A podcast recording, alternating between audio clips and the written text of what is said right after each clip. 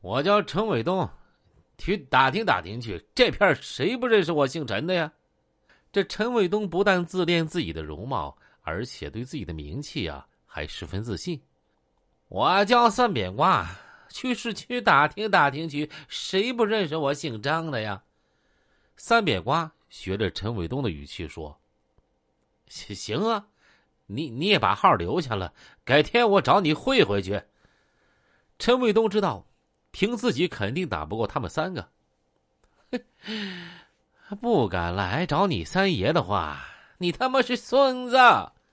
这三扁瓜嚣张的说：“对 对，谁他母的怂，谁是孙子！”陈卫东一看今儿打不起来了，高兴着呢。说完，三扁瓜等人啊，大摇大摆的走了。哎，不敢来找你三爷，你是犊子啊！三扁瓜临走的时候又重复了一遍。可能在他心里认定陈卫东不敢去找他。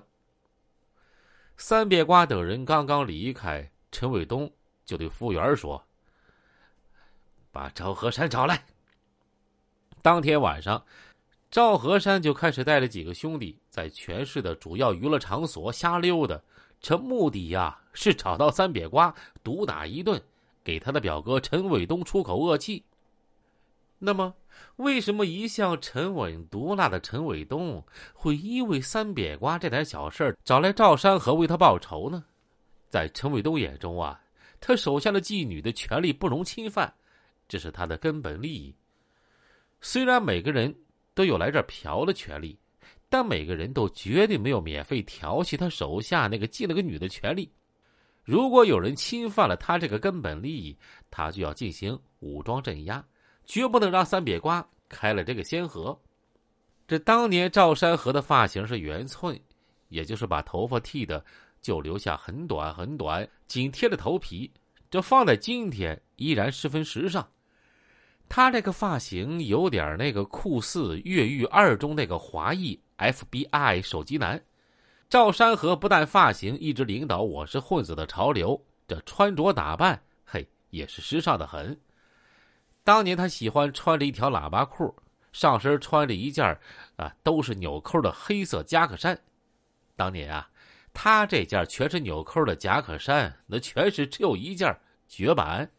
总而言之，赵山河这个造型，那猛一看很摇滚。虽然赵山河造型出众，但这不是他成名的主要原因。他的成名还是基于他的武艺高强，单挑全市。无敌手。据考证，赵山河离家出走，四处拜师学艺这几年中，学到了拳法叫太极梅花螳螂拳。八十年代离家出走去少林学武术的孩子，酷似当前社会那些沉迷于啊网络游戏的孩子。虽然在外人眼中难以理解，但人家却是乐在其中，不能自拔。不同的是。八十年代学完武术回来的孩子，个个身强体壮，双眼是炯炯有神；而现在玩网络游戏的孩子，那看起来病病殃殃的，目光涣散。哎呀，这是孰优孰劣呀？赵红兵和小北京曾经说过，赵山河这路拳法，顾名思义，是集中华武术之大成之作。拳法是螳螂拳的精髓，重义不重形，出手是太极借力打力。梅花是说拳脚如梅花一般纷至沓来，让对手防不胜防，所以叫他是太极梅花螳螂拳。赵山河当年每次打架前口头禅就是单挑还是群殴啊？他之所以有自信给对手出选择题而不是必答题，那源于他对自己拳脚的自信。据说有一次他自己一个人和三个小混子发生了冲突。这赵山河又忍不住说了他的口头禅啊，单挑还是群殴啊？那三个小混子一听，我勒个天啊！他自己一个人，谁傻逼啊？和他去单挑啊？趁着人多势众，快把他拿下吧！谁他妈跟你单挑啊？上！说罢，三个小混子一哄而上，看样子是要围歼赵山河。结果恰恰相反，这仨小混子被赵山河一个人给围歼了。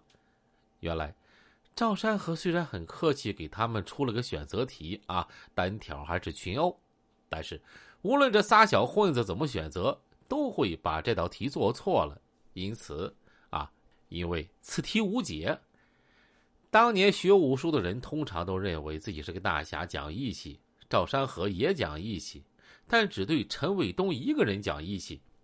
当天晚上，他就找到了正在铁路工人文化宫打台球的三瘪瓜。